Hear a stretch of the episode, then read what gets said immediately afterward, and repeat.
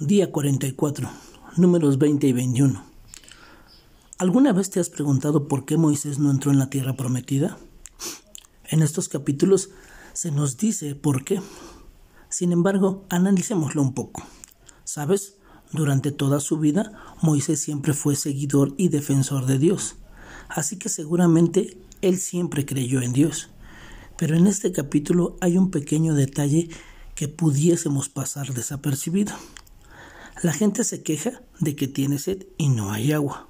Así que Moisés y Aarón van delante de Dios y les dice que proporcionará agua a la gente y a su ganado. La manera en que esto iba a suceder era que Moisés hablaría a la roca y ésta produciría agua. Lo que termina sucediendo es que Moisés golpeó la roca dos veces con su vara. Moisés y Aarón realmente no pensaron que hablar a una roca produciría agua. Fueron incrédulos, porque Dios les dijo específicamente a ellos que lo haría si le hablaran a la roca. Me pregunto, ¿por qué pensaron que debían golpear la roca? Si Dios te dice que hagas algo, no importa lo ridículo que parezca, debes creerle. Ahora, esto no significa que si hablas a una roca, ésta dará agua.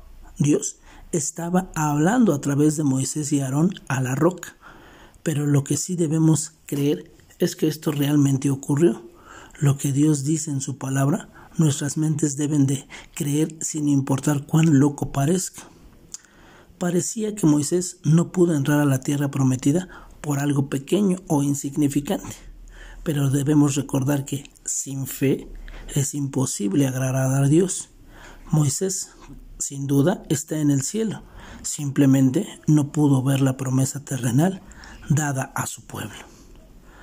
¿Hay algo en las escrituras que te cuesta creer?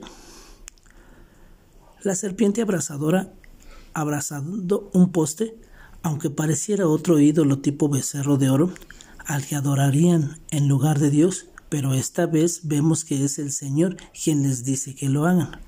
Parece una locura que el Señor haya enviado serpientes ardientes para morder y matar a la gente. Todo esto ocurrió porque la gente se desanimó y se quejó contra el Señor y contra Moisés. Me recuerda Hebreos 12:3 que dice, Consideren pues a aquel que soportó tal hostilidad de los pecadores contra él mismo, para que no se cansen ni se desanimen en su corazón. Y justo un verso antes nos dice cómo podemos alcanzar esto puestos los ojos en Jesús, el autor y consumador de la fe.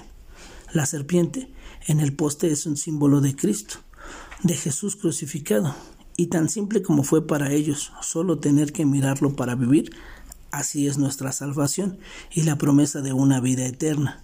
Creer que Cristo murió por nosotros en la cruz. Seguramente has visto una ambulancia.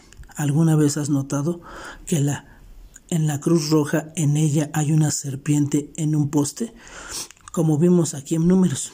Esta es una señal para hacer que alguien viva. ¿Está tu alma desanimada?